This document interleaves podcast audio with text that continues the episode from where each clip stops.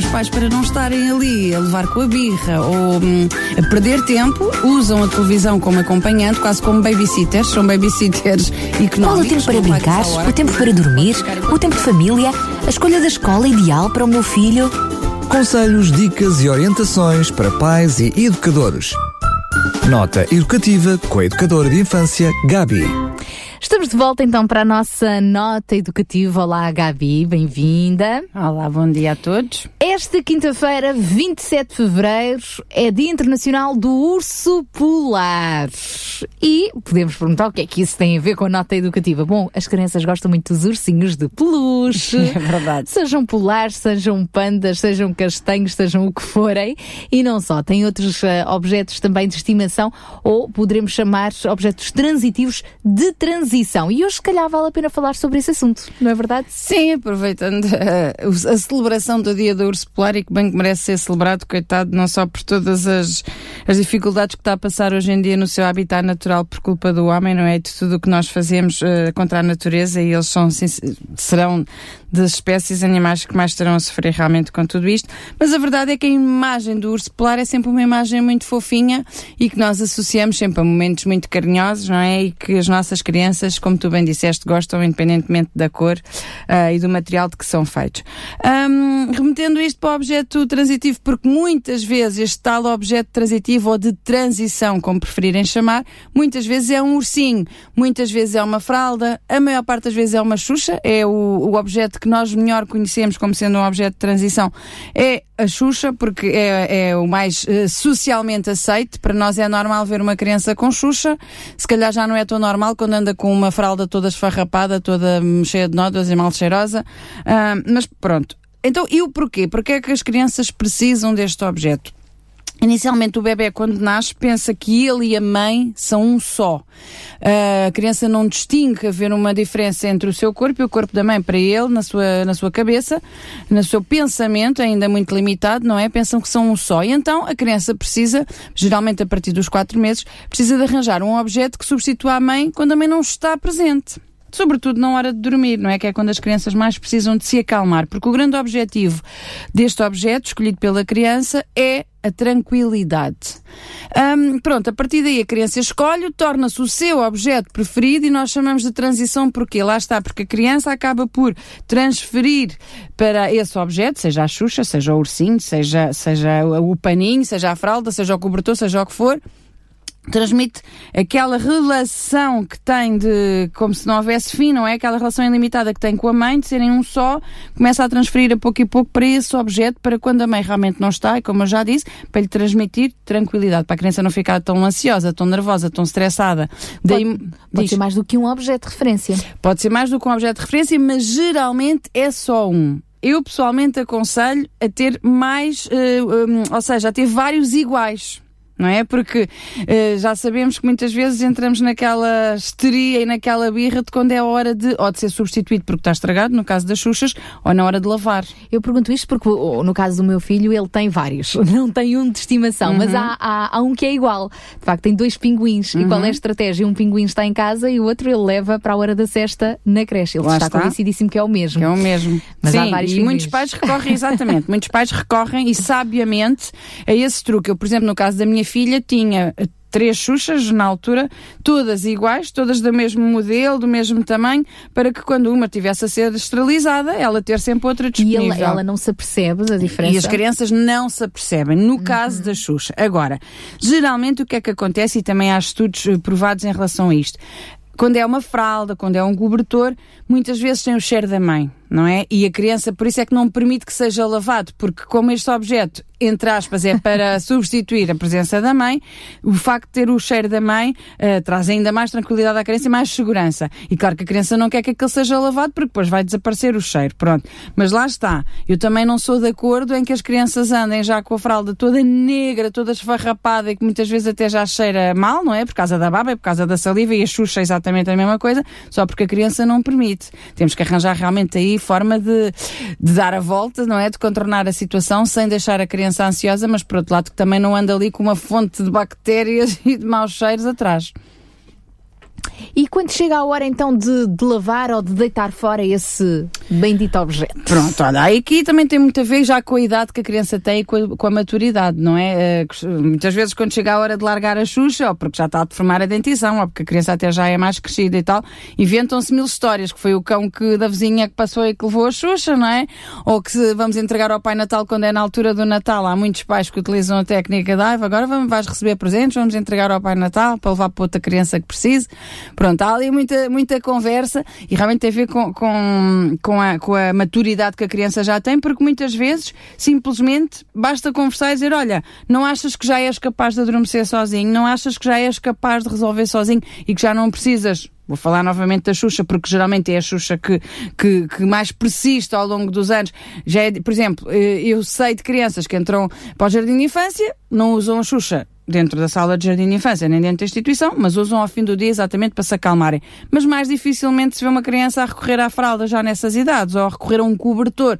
Mais vezes é um boneco, ao nosso querido urso peluche ou outro, do que propriamente um, a fralda ou o cobertor. Portanto, isto realmente tem a ver com a idade e com a maturidade, nem só com a idade, mas sim com a maturidade que a criança já tem. E muitas vezes é conversando que chegamos a um pacto ou que a criança apercebe-se realmente que já não precisa. É, muitas vezes é já vício, não é? A criança, assim que sai da porta do jardim de infância, os pais muitas vezes, ou os avós têm já ali a Xuxa para ela, ou ela própria muitas vezes anda o dia todo com a Xuxa dentro da, da, do bolsinho da bata, não é? E por vezes vai lá tocar só para lhe dar aquela sensação de conforto. Em situações em que lhe provoca mais ansiedade, situações que por vezes a criança, uma situação nova, imagina, vão, vão, vão fazer uma aula de, de exercício físico, ou coisa que ela nunca experimentou, que ela nunca fez, e a criança aí pode se sentir um bocado receosa e lá vai pôr a mão no bolso só para tocar na Xuxa, ou seja, não faz nada não é? A gente sabe que não é o tocar na Xuxa, mas para a criança faz todo o sentido. Pronto.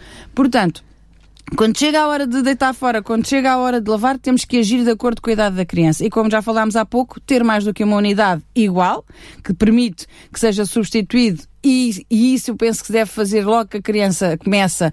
Imagina, se a criança realmente começa aos 5 meses, aos 6, aos 7 a escolher um determinado objeto, logo aí ter mais do que um, a percebermos qual é, e ter mais do que um para não permitir depois que haja essa crise de ansiedade pelo facto de não ter o seu objeto querido uh, ao seu acesso enquanto está a lavar, enquanto está a secar, enquanto está a ser esterilizado. Pronto. Portanto, Aí depende realmente uh, da forma como nós agimos. O meu conselho é isso: é ter mais do que um, é lavá-los, é limpá-los com frequência, o cheiro da mamã vai embora, mas olha, pronto, o objeto está lá. Uh, e acho que realmente, até porque hum, é muito desagradável. Eu já assisti a cenas das pessoas estarem super envergonhadas porque a criança anda com aquele objeto já tudo roto, a cheirar a podre, literalmente a cheirar a podre, não é? Leite azedo, a maior parte das vezes e não sabem o que vão fazer, porque senão a criança grita desalmadamente, não é? E quando vão sair à rua, ou quando vão ao parque infantil, ou quando vão visitar alguém e levar com o objeto atrás, eu já vi famílias a ficarem envergonhadas por isso e não sabem o que é que vão fazer. Portanto, a minha sugestão realmente é lavá-los com frequência e terem mais do que um. Penso que é a forma mais fácil. E, obviamente, a partir de uma certa, uma certa capacidade de entendimento e de maturidade, conversarmos, olha, vamos lavar, vai demorar um bocadinho, mas depois logo à noite está pronto para tu usares. E a partir de que idade é que consideras que a criança já... Claro que isto vai variar de de, de, criança para criança sempre. Isto não é taxativo, não é? Mas mais ou menos, a partir de que idade é que a criança já estará preparada para dizer adeus ao seu objeto de transição. Sim. No caso de um peluche, uma fraldinha até pode ficar para recordação. Mas claro, uma pode guardar, não, obviamente. Não, claro que sim, claro. Não, é assim, isto realmente, como tu bem dizes, varia de criança para criança e varia de contexto familiar. E é varia é de... dizer isto para não constranger ninguém que esteja Não, obviamente, uhum. obviamente. Aquilo que nós temos que pensar é, quando a criança entra para a escola primária, para o ensino básico, aí já até essa situação tem que estar resolvida, porque senão depois até vai ser alvo de gozação, não é? Uma criança que já entra para aprender a ler e a escrever e a contar e que depois os colegas já percebem que assim que chega ao carro ou que de manhã vem a tomar o biberon, como eu muitas vezes vi, alunos do primeiro ano, uh, do primeiro ano do, do ensino básico, estarem no carro, em vez de terem tomado o pequeno almoço em casa calmamente, como também já falámos aqui noutros programas, vêm a beber o biberon no carro. E aí também acaba por ser um bocadinho a funcionar um bocadinho como um objeto transitivo, um objeto de transição. Ou seja, aos pais, por um lado, custa-lhes ver os seus filhos crescerem e já está na escola, por outro lado, custa à criança desapegar-se do bebê que era e agora ter que desempenhar um novo papel, que é o de aluno, não é? E de responsabilidades, e agora vou aprender a ler e a escrever e já não posso ter estas coisas. Portanto, eu já vi isto. E o que é que acontece? Tal como eu vejo os colegas também veem E depois isto muitas vezes no recreio e em momentos de zanga, as crianças são gozadas. Hoje em dia temos a, a, a famosa conversa do bullying, mas isto também é bullying, não é? Pode ser um, um alvo uh, fácil de utilizar para fazer bullying com o outro. Portanto, nós pais temos que ter o cuidado de quando a criança for para o primeiro ciclo, já estar desapegada de todos esses objetos. Mesmo que a criança lá está, uma criança que é mais nervosa, que é mais insegura, temos que arranjar formas de a ajudar a ultrapassar essas inseguranças sem ter que recorrer a objetos. Pronto. Agora, qual será a melhor idade? Tu tens crianças que a partir dos 3 anos, por exemplo, já não usam xuxa, já não usam nenhum desse tipo de objetos, mas tens outras que aos 5 anos ainda precisam. Pronto. Entre os 3 e os 5 anos, acho que é uma boa baliza de nós, a pouco e pouco, irmos preparando a criança, irmos conversando e irmos dizendo: olha, agora vais para, vais para o jardim de infância e também é outra coisa que muitas vezes no jardim de infância, sobretudo nós três anos quando eles entram, é permitido durante um tempo usarem Xuxa, mas depois já não é permitido, entre aspas. O não ser permitido, entre aspas. Porquê? O facto da criança estar com a, criança, com a Xuxa sempre na boca dificulta a linguagem, dificulta a aquisição da linguagem, cria vícios na postura da língua, depois na, na, na própria formação dos dentes. Ou seja, e nós como profissionais de educação também não queremos que isso persista no tempo, não é? Obviamente, nos primeiros dias a criança está ansiosa, é a primeira vez que está no jardim de infância, está separada da família, permitimos a Xuxa, mas a pouco e pouco vamos retirando para que a criança, lá está, possa conversar, possa participar nas reuniões de grupo, possa exprimir-se, possa mesmo quando está zangada dizer que está zangada, possa estar à vontade de comunicar sem ter ali a Xuxa na boca a impedi-la e a criar ali uma série de coisas que nós depois, mais tarde, temos que recorrer à terapia da fala para as corrigir desnecessariamente. Portanto,